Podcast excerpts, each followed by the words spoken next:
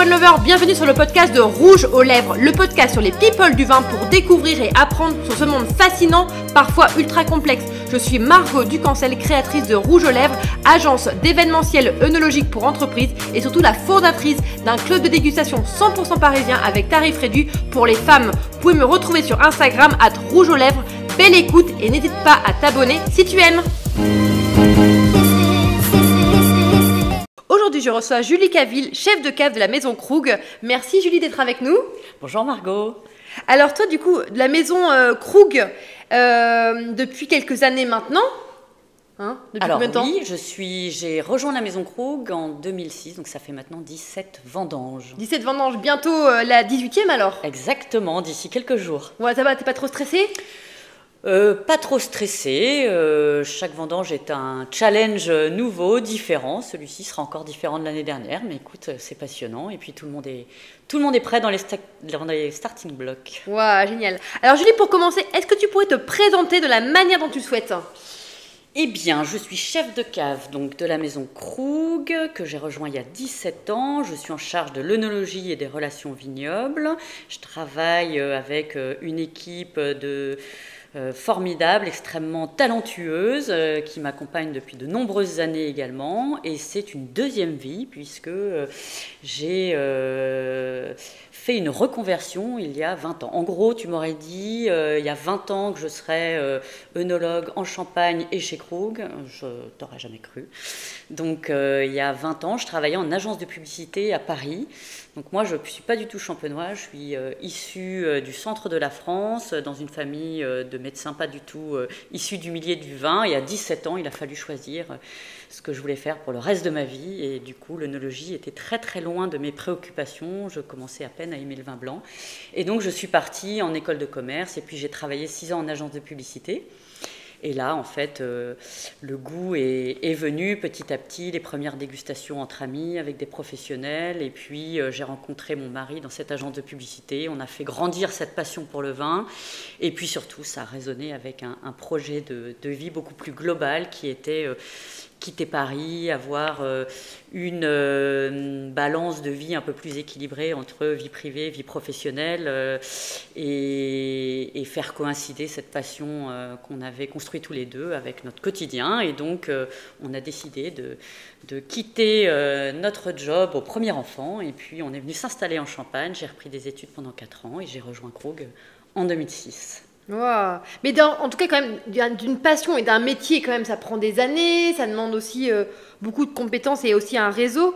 Euh, comment Et tu aurais pu faire autre chose, pas forcément œnologue, forcément. Comment, pourquoi l'œnologie et euh, cette quête aussi qui est très spécifique? En fait, j'étais quand même très intéressée par l'idée que quand j'ai commencé à m'intéresser au vin, que euh, deux vignerons euh, qui euh, peuvent avoir des domaines qui se touchent ou séparés d'un chemin, comment se fait-il qu'ils puissent faire des vins qui soient aussi différents?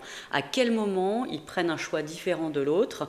Et ça donne quelque chose de finalement complètement différent. Donc j'avais envie de comprendre. Et évidemment on se rend compte qu'il y a tout un tas de détails, de choix critiques, de petits moments critiques qui font que ben, on aura des euh, parcours complètement différents et au final deux émotions complètement différentes. Donc j'avais en fait envie de comprendre ça, j'ai toujours été assez scientifique, donc assez intéressée par le fait de, de, de, de, connaître, de comprendre. Donc euh, c'est pour ça que en fait, je me suis relancée dans les études et j'étais vraiment comme un, un, enfant à qui le magicien accepterait de, révéler un peu euh, son tour de magie. Quoi. Donc c'était, euh, c'est pour ça. Je voulais vraiment avoir cette capacité de comprendre et puis de, de, jouer aussi avec euh, ces différents paramètres. Et du coup, ça s'appelle comment la formation que tu as fait et tu as appris quoi concrètement cette formation? Alors, j'ai d'abord dû euh, faire un BTS viticulture œnologie. que j'ai fait en un an au lieu de deux pour aller un petit peu plus vite, puisque pour présenter le diplôme national d'œnologue, le DNO, qui se fait dans cinq centres en France, eh bien, euh, il fallait que je repasse par une formation euh, euh, scientifique que je n'avais pas après le bac, puisque j'étais partie en école de commerce. Et, là, on apprend vraiment la pratique, on apprend bah, aussi bien la viticulture que l'œnologie, que un peu le matériel de vinification. Euh, toutes ces choses-là, donc assez pratique finalement. Et puis euh, le diplôme national d'œnologue, là on va euh, plus se situer un peu entre la recherche et puis la pratique. Et donc, donc voilà, au final, après ces, ces, quatre ans, j'ai pu être diplômée et avoir ce diplôme d'œnologue qui est finalement un diplôme euh, national, hein, que vous le fassiez, que tu le fasses à, euh, à Toulouse, à Bordeaux, à Reims, à Dijon, euh, à Montpellier. Mm. Tu peux travailler où tu veux. Tu peux travailler où tu veux, voilà. Donc moi j'avais choisi de le faire en Champagne. Oui, d'ailleurs pourquoi la Champagne alors? Alors, c'était un choix de famille, en fait, hein, puisqu'on était tous les deux avec mon mari dans la publicité. Et euh, il nous a semblé que euh, le champagne, c'est un vin, c'est sûr, mais c'est aussi un produit de luxe en quelque sorte, et avec une maturité euh, marketing peut-être un peu différente des autres régions viticoles. C'était il y a 20 ans. Hein. Et du coup, ça nous semblait plus facile de passer de la publicité au champagne que de la publicité à la Bourgogne ou, hmm. ou à Bordeaux. Et est-ce que tu pourrais nous détailler un petit peu ta vie d'avant et ta vie de maintenant en tant que chef de cave, la maison Krug. Concrètement, tu fais quoi au quotidien les deux opposés. Hein. Il y a, dans ma vie d'avant, euh, c'était une vie qui était euh, vraiment euh, rythmée par des délais. Il fallait rendre, donc en publicité, il fallait rendre le film pour la diffusion à la télé, il fallait rendre le, le, papier pour l'insertion dans le journal, etc. Donc on était très très challengé par tous ces délais. et puis comme tous ces jeunes qui commencent en publicité, on n'a pas vraiment d'horaire. On appelait ça les charrettes à l'époque. Je connais, je connais. Hein, voilà, on travaillait le week-end. Alors c'est super pour commencer sa vie, euh, on travaille avec des créatifs, euh, on fait des, superbes films et puis après on passe à autre chose, donc euh, c'est très éphémère, c'est très... Voilà. Et puis, quand j'ai quitté cet univers qui est très aussi dans le turnover, hein, ça change beaucoup, on fait trois ans sur ce client, puis un autre, puis un mm. autre. Et là, j'ai fait complètement le grand saut inverse où on rentre dans un endroit, l'œnologie, qui est un endroit spécialement en Champagne, où on recrée chaque année en fait euh, la vision du fondateur chez Krug. Euh, on rentre dans un processus de transmission et de temps long où euh, justement on a le temps de la réflexion, on a le, temps partout, le temps de la décision, le temps dans les vignes, le temps dans les caves. On, est avec l'équipe les mêmes depuis des années et des années. moi j'ai toujours trois obsessions. Hein. J'ai un œil dans le passé pour ce devoir de préserver ce dont j'ai hérité euh, et puis un œil dans le présent qui est de recréer chaque année une nouvelle édition, et puis un œil dans le futur qui est comment déjà je m'attelle à transmettre pour les, futures générations. Donc euh, vraiment deux mondes opposés. Hein. J'imagine. Et est-ce que euh, qu'est-ce que ça t'a apporté ton expérience d'avant dans le milieu de la pub à aujourd'hui? Est-ce que ça est-ce que ça t'aide encore aujourd'hui dans ton métier? Euh, oui, certainement. C'est sûr que chaque expérience, de toute façon, euh, te, construit, te forge. Euh, donc, je, pense que la compréhension un peu des enjeux de communication de, qui sont transverses à une maison, à une marque, à une entreprise, ça te donne une vision un peu 360 qui fait que c'est très important chez Krug parce que c'est une petite maison et, et, j'ai rarement vu une maison où tout est organisé autour de la décision du vin et notamment de la dégustation. Donc euh, être au cœur de ça et en même temps avoir une compréhension de euh, comment on en parle, de comment on met en scène les choses aussi. je pense que ça facilite tous les échanges avec mm. tous les différents métiers de la maison. J'imagine. Et puis une, une maison euh, de luxe, c'est une maison aussi qui doit avoir une cohérence absolument à tous les étages, depuis la vigne jusqu'à la pose de l'étiquette, en passant par euh, le marketing, la communication, le business, etc. Donc euh, voilà, je pense que ça m'a aidé dans cette vision 360 de, comprendre la maison et de savoir où je me situe là-dedans. Mhm. Et d'ailleurs, pour mieux découvrir la maison Krug et son identité, est-ce que tu pourrais, je sais que c'est un peu difficile comme exercice, nous partager un peu trois dates fondamentales qui résument un peu qu'est-ce que c'est Krug aussi aujourd'hui? Alors, trois dates, pas facile. Hein, euh, probablement, quand j'écouterai ce podcast, je me dirai zut, j'ai oublié, celle-là. je vais dire, évidemment, je suis obligée de dire 1843, qui est euh, la création de, la Maison Krug par notre fondateur Joseph Krug. Et pourquoi c'est important? Parce que euh, c'est vraiment de Joseph Krug que nous avons hérité tout ce que nous faisons au quotidien. Hein. J'ai en face de moi le petit carnet écrit par justement notre fondateur et euh, qui a eu euh, vraiment une vision euh, très forte du champagne et qui nous la transmet aujourd'hui. Donc c'est chaque année, moi, je recrée ce rêve-là, ce rêve du fondateur. Donc évidemment, 1843 pour rendre hommage à, Joseph Krug. Ensuite, peut-être je dirais 1971, qui est le rachat par la maison du Clos du Ménil. Pas du tout parce que c'était euh, une petite parcelle de centre-ville close de murs mm. et qu'on a eu l'idée de se dire tiens, si on en faisait euh, un champagne particulier qui serait issu d'une seule euh, parcelle, d'un seul cépage, d'une seule année. Non, non, pas du tout. Ça faisait partie d'un lot de 6 hectares au Ménil-sur-Oger, qui est le le paradis du chardonnay euh, en Champagne. Et, euh, finalement, pourquoi je donne cette date? Parce que le Clos du Ménil, c'est une parcelle de centre-ville, mais en réalité, vous avez l'arbre qui dans le parc qui fait de l'ombre sur le bas de la parcelle. Vous avez des dates de plantation un peu différentes. Vous avez un mur qui réchauffe en haut. Et finalement, nous, pour nous, c'est 5-6 micro-parcelles qu'on va venir vendanger précisément à la bonne date. Parfois, on mettra 10 jours pour y aller. Et ça illustre vraiment la philosophie de cette individualité, comprendre que chez Krug, une parcelle va donner un vin, une individualité, un goût, un instrument, un son finalement, qui sera euh, ensuite euh, orchestré euh, dans, nos différentes éditions de, Krug en cuvée. Et du coup, pour moi, voilà, en 1971, on a dégusté les vins issus de ce Clos du Ménil à l'aveugle pendant sept ans.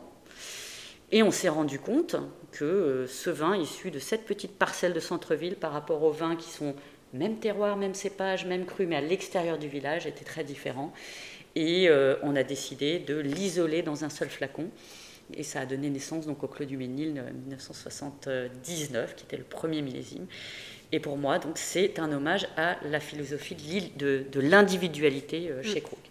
Et puis la dernière date, eh bien, je vais dire 2024. ああ。Puisque en 2024, nous allons. On n'y est pas encore là. Euh, et non, exactement. Qu'est-ce qui va se passer Exactement. En 2024, les équipes euh, de l'œnologie et des relations vignobles vont déménager à Ambonnet, ah. euh, dans notre nouveau site qui s'appelle le site Joseph d'ailleurs, et qui sera le futur site de vinification de la maison. Ça va être un projet. C'était d'abord un rêve il y a, il y a, il y a 8-9 ans et qui est ensuite devenu un projet en 2017. Et puis on a pris le temps de, construire l'inoubliable, comme on aime bien dire ici. Et donc, on a travaillé avec toutes les équipes euh, qui seront sur place euh, pour s'interroger une fois dans l'histoire de la maison sur qu'est-ce qu'on veut plus faire, qu'est-ce qu'on veut plus voir, comment on rêverait de le faire. Et euh, on a pu voilà, s'interroger sur tous les gestes que l'on fait chez Krug pour élaborer nos cuvées. Et on a mis ça en scène dans ce nouveau, nouveau bâtiment qui finalement est un peu la salle de concert à l'acoustique idéale qui va nous permettre d'auditionner tous ces sons, voilà, tous ces sons qu'on va aller chercher euh, partout en Champagne, du nord au sud, de l'est à l'ouest, et puis essayer de créer euh, le meilleur. Euh, en fait, l'objectif, hein, c'est de, d'assurer aux futures générations les meilleures conditions possibles pour la naissance de nos vins, pour ceux qui les travaillent et puis pour l'environnement. Donc c'était quand même mm. très motivant. Et ça, c'est bientôt. 2024. Ça, c'est demain, quoi. C'est demain. On a hâte de le visiter, en tout cas. Mhm. Et donc, euh, aussi, mon autre question, c'est pour mieux découvrir la maison Krug, c'est un petit peu que tu partages, et que c'est un peu difficile. Hein. Euh, tes trois crushs du moment. Je sais que ça doit évoluer, en plus, en fonction de tes dégustations. Qu'est-ce que tu aimerais nous partager aujourd'hui trois, euh, trois coups de cœur Bon, ça va être assez facile parce que c'est un petit peu l'actualité du moment aussi. Et, et en plus, j'ai un attrait particulier pour ces trois cuvées-là. Mais, et en plus, elles vont ensemble. Et euh, c'est une dégustation euh, euh, que l'on fait rarement, mais que j'adore faire, qui est forcément ma préférée, qui s'appelle du soliste à l'orchestre. Et euh, particulièrement du soliste à l'orchestre en 2008. En fait, c'est un peu comme faire rentrer euh, euh, le dégustateur dans l'intimité du comité de dégustation. On se situe six mois après la vendange 2008. On a dégusté en hiver, au printemps, avant, après ce tirage, tous les vins de la vendange, plus les vins de réserve. Et on va prendre trois décisions. On va faire jouer le soliste de l'année donc euh, c'est le Clos du Ménil 2008, c'est vraiment la pure expression du chardonnay, un cépage euh, issu d'une seule parcelle, d'une seule année, donc euh, le soliste. Donc on va commencer la dégustation par le Clos du Ménil 2008. Et puis après, on va prendre une deuxième décision qui est faire jouer la musique de l'année. C'est quoi la musique de l'année 2008, une année extraordinaire, une des dernières vendanges au climat septentrional, donc assez froid, pas très ensoleillé, mais sans extrême, donc une maturation sous contrainte, régulière, lente, sans à-coups, sans extrême, qui nous donne des vins très solides, très droits, très verticaux, très élégants. Donc euh, on a envie de raconter cette histoire, on assemble les vins, pas ceux qui ont les meilleures notes, mais qui vraiment racontent cette histoire de verticalité, d'élégance, de très très très droit, très pur, et euh, on, met ça dans un flacon qui devient Krug 2008. Donc là, on commence déjà à avoir euh, au-delà de la note euh, du soliste, quelque chose d'un petit peu plus construit. Et puis, on prend la troisième décision, qui est chaque année, évidemment, la nouvelle édition de Crou Grande Cuvée. Et euh, autour de cette vendange 2008, c'était l'édition 164, la 164e édition de Crou Grande Cuvée. Et là, elle a déjà un vieillissement supplémentaire de quelques années. Elle a ce petit grillé. Elle a aussi voilà, ce, même air de famille sur ces trois cuvées qui ont été recréées en 2008. Donc c'est magique et ça donne hommage, ça, ça, ça, rend hommage vraiment à. Tu commences de ce son-là, de ce là, et tu finis sur l'extrême générosité de l'orchestre qui est vraiment là pour le coup, après le soliste, la musique de l'année, c'est l'orchestre symphonique de la Champagne. Hmm. En plus, on vient de déguster le, la 164e édition de la Grande Cuvée, où on retrouve du coup le 2008 on retrouve, c'est vrai, cette identité euh, que tu as exprimée, euh, cette tension et euh, cette vivacité qui lui est propre. Et c'est une, bah, c'était une belle illustration ce que tu as dit en tout cas. et autre chose aussi pour, pour mieux vous, vous découvrir, est-ce que tu aurais aussi d'autres actualités à nous partager au-delà de ce nouveau site de vinification pour 2024 eh bien, écoute, plein, plein, plein, euh, plein de choses dans les tiroirs, dans les placards. On veut du secret, nous, on veut du buzz. Hein. Ça restera contre nous, t'inquiète pas, quoi. bah donc, ce, site, quand même, va nous prendre, euh, dès la fin de la vendange, beaucoup, beaucoup de temps, hein, puisqu'on va rentrer avec les équipes pour prendre en main euh, le site. Donc, ça, ça va nous occuper sur toute la fin de l'année. Euh, après, euh, on travaille aussi beaucoup avec le cercle des vignerons Krug, euh, qui sont cette centaine de vignerons qui participent à l'élaboration de, de Krug Grande Cuvée.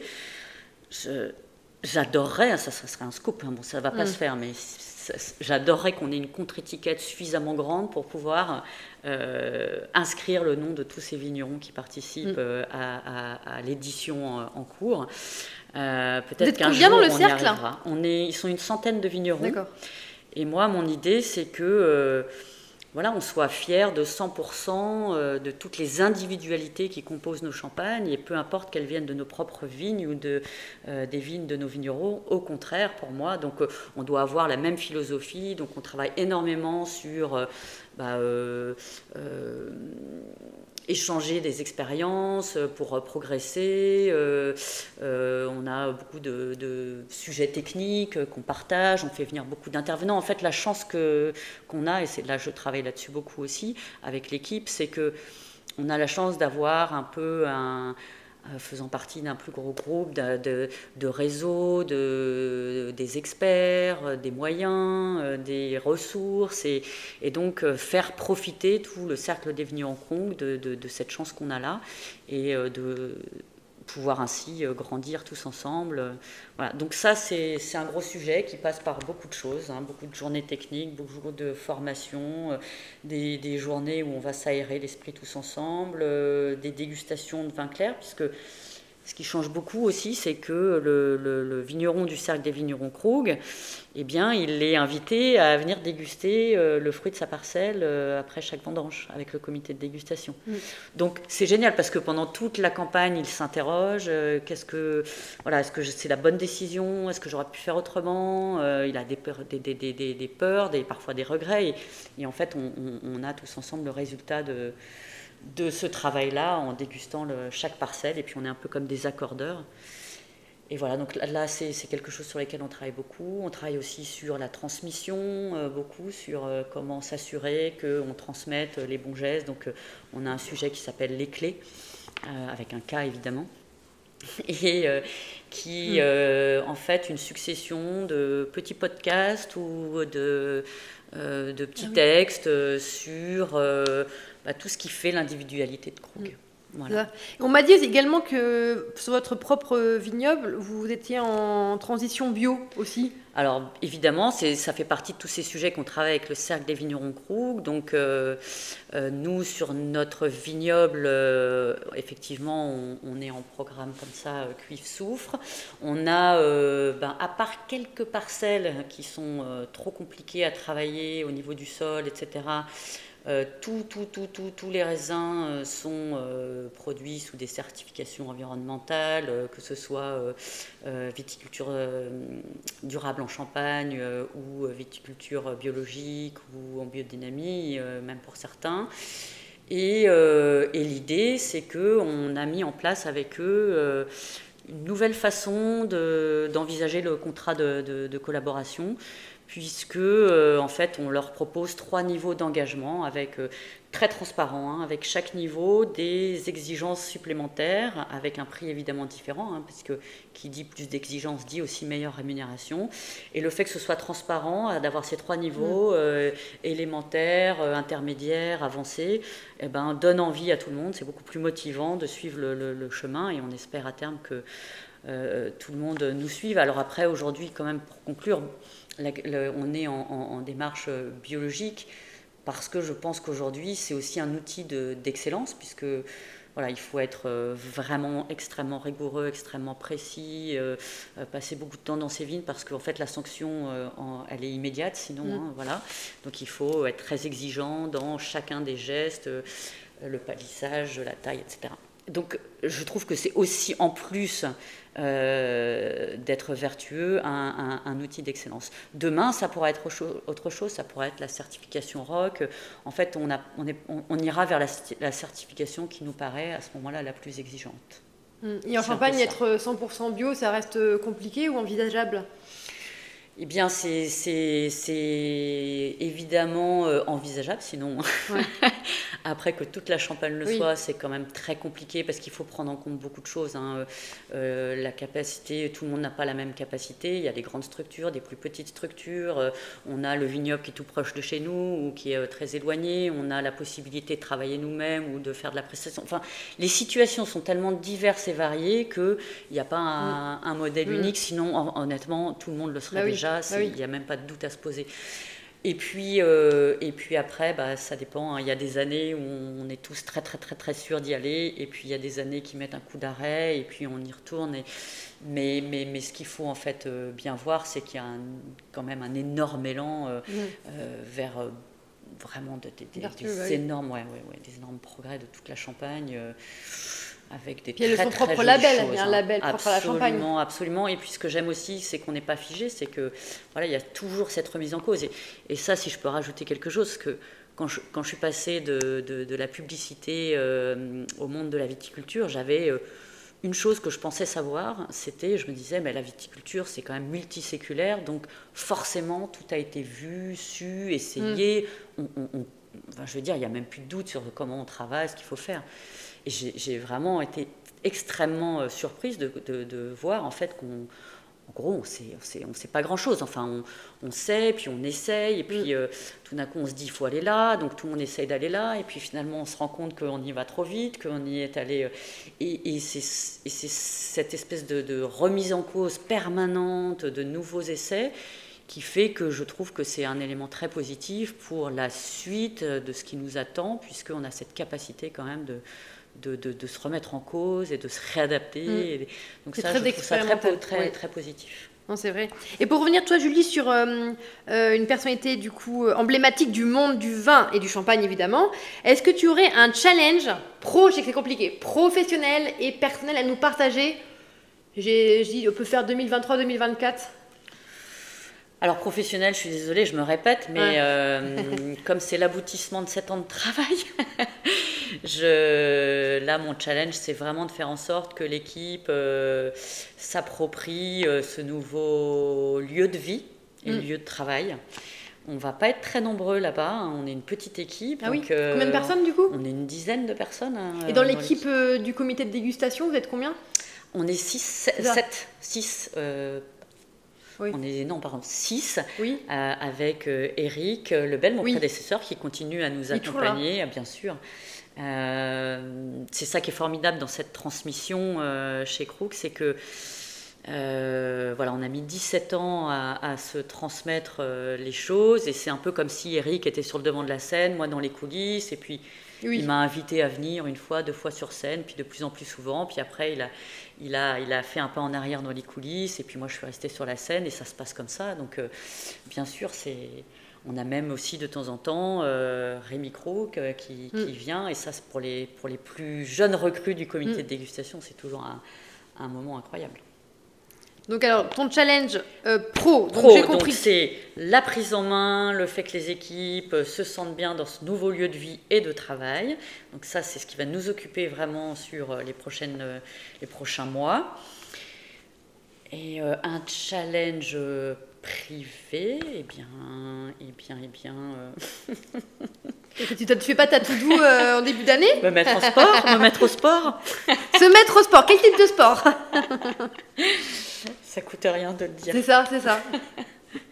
On note, on note, et on viendra te voir dans un an, on saura si tu as fait du sport ou pas. Allez, j'ai pris rendez-vous en vrai. C'est ça, Je vais y arriver. trop bien. Également, euh, on voulait quand même savoir avec toi, c'est quoi ton... Je sais que c'est un peu une question euh, galvaudée, revue, mais vu que quand même tu as goûté pas mal de vin, un peu ton dernier euh, grand souvenir de dégustation où tu as quand même été ému, limite, je dirais pas que tu as pleuré, mais tu dit waouh, ça m'a transcendé, je sais pourquoi je fais du vin euh, aujourd'hui, quoi. Ça va Ah non, mais c'est très difficile. C'est très difficile Mais c'est parce que moi chose de très simple, hein. j'aborde. euh, ouais, ouais, ouais. Euh, allez, je, je- je vais répondre. euh, Parce que tu as avec une goûté des, réponse des- courte. des choses exceptionnelles, j'imagine. Je me lance, je dirais Chaspline 86. Ah, c'est précis, hein Ah bah oui, c'est très précis puisque je l'associe à un souvenir. hein, c'est ça aussi le vin. hein, Mm. c'est- le souvenir qui est associé et on est à Bordeaux avec mon mari. On ne sait pas du tout encore qu'on qu'on sera quelques années plus tard en Champagne, mais on commence à pressentir que vraiment le vin, c'est ça, ça, ça doit être notre univers, de, ça, ça doit être voilà, notre terre d'accueil. Et euh, on commence à évoquer cette idée de peut-être changer de vie. Et on est à Bordeaux et on a ce Chaspline 86 Waouh. qui restera un, un très très grand moment pour nous deux. Voilà. Mais du coup, ton mari travaille dans l'univers du vin également? Euh, il est euh, dans, récemment d'ailleurs plutôt dans l'univers de l'événementiel. D'accord, mais du coup, il y a toujours un peu de vin qui est dans tout bel événement, quoi, j'imagine. Évidemment. Et tu lui conseilles Krug euh, pour le début des événements, j'espère. Et euh, donc, autre question, deux dernières questions pour toi, Julie. Euh, Est-ce que tu aurais une personnalité à nous recommander que tu aimerais qu'on invite sur ce podcast? Une seule, ou deux si tu veux. si tu sais pas trancher, on peut faire deux. Dans le vin, hein, mais après ça peut être aussi un chef qui a vraiment, euh, qui est amoureux du vin, euh, ou un expert euh, ou un amateur que tu as rencontré dans ta vie, euh, quelqu'un qui a quelque chose à dire d'important sur le vin. Alors là, comme ça, spontanément, je pense à quelqu'un, mais à mon avis, tu l'as déjà invité. C'est quelqu'un euh, dont je me sens assez proche euh, au niveau de la philosophie. euh, c'est Pierre-Olivier Clouet Hmm de Château Cheval Blanc. mais oui, suppose je l'ai pas encore eu, mais euh, non, je l'ai pas encore sur le podcast, mais je l'ai déjà rencontré. euh. Eh Eh ben, ben c'est vrai qu'on l'a pas encore fait, mais oui, Eh ben voilà. je lui lance euh, le micro. exactement. Et ben ça serait en tout cas une belle, une belle invitation. On espère pouvoir l'avoir sur le podcast de Rouge aux Lèvres. Et donc dernière question pour toi, Julie. Est-ce que tu aurais un conseil aux jeunes justement qui souhaitent se lancer dans l'aventure du vin? Eh bien, des conseils, euh, il y en a beaucoup, beaucoup, mais je dirais, et c'est peut-être de manière un peu plus large que le vin, mais en mm. tout cas, de ne pas hésiter à emprunter des, des chemins sinueux, parce que je crois que c'est justement dans ces moments-là où on fait les plus belles rencontres. Donc de jamais oublier euh, son, son rêve ou son envie, mais de ne pas hésiter à prendre des petits chemins de traverse, parce que moi, c'est là que j'y ai fait les plus belles rencontres et qui m'ont finalement amené euh, à au point où, je voulais, mais certainement beaucoup plus riche que si j'avais pris la route toute droite. Toute droite, voilà. Faut prendre des fois, faut, faut bifurquer. Exactement. Bah, un grand merci Julie pour ton, pour ton temps. Euh, bon courage pour les vendanges. Et, euh, et à très vite pour de nouvelles aventures. Merci beaucoup Margot. À très bientôt. N'hésite pas à faire un commentaire, lâche-toi, c'est fait pour. Et tu peux me retrouver sur Instagram at rouge aux lèvres et sur les masterclass œnologiques que j'anime chaque mois avec le club Rouge aux lèvres à Paris.